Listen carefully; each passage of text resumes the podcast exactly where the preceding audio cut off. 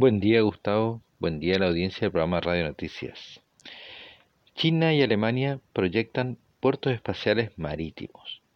La Corporación de Ciencia y Tecnología Aeroespacial China desarrolla el puerto espacial en la ciudad de Haiyang, en la costa de la provincia oriental de Shandong, y el gobierno alemán estudia una propuesta de industriales para construir una plataforma de lanzamiento móvil para satélites en el Mar del Norte. En el caso de China, este, se sumaría este puerto espacial del este a los cuatro centros de lanzamientos espaciales que ya eh, tiene operativos el, este país asiático y será una base para despegues marítimos de cohetes sólidos ligeros.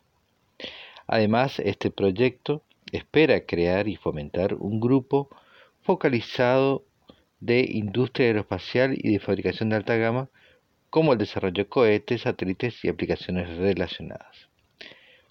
Por otro lado, en Alemania se analiza lanzar pequeños satélites de hasta una tonelada con cohetes de fabricación alemana.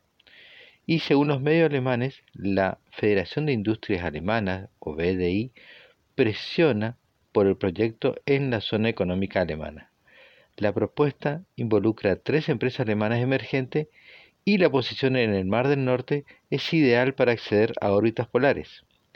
La inversión inicial del, del gobierno sería de 30 millones de euros, pero hasta que la plataforma de lanzamiento sea rentable. Informó para el programa Radio Noticias Pablo Germán Salazar.